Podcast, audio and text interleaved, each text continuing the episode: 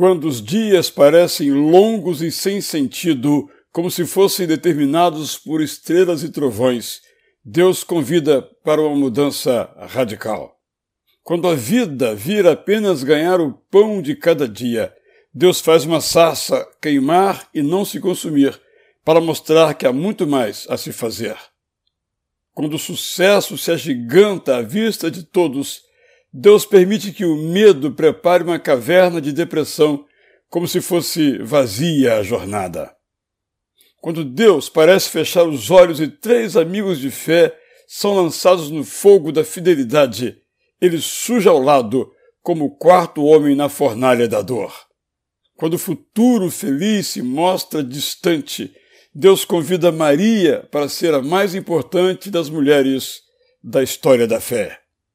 Quando parece que a vocação não vai se realizar na espera que se prolonga, Deus envia mãos que conduzem o chamado ao seu projeto missionário.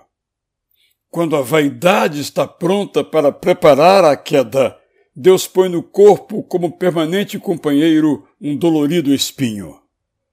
Vá para Canaã, mesmo que precise parar em Arã até que passe o vendaval.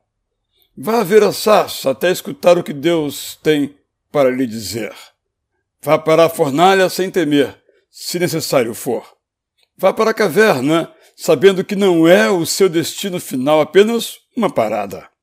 Vá ouvir o que Deus lhe pede para empreender e para gestar no ventre e no coração a alegria da esperança. Chame José.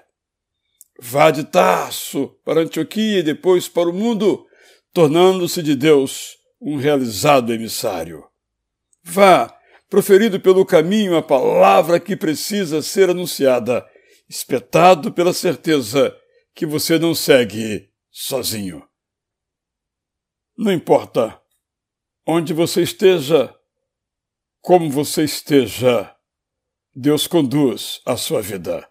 Eu sou Israel Belo de Azevedo e então lhe desejo bom dia.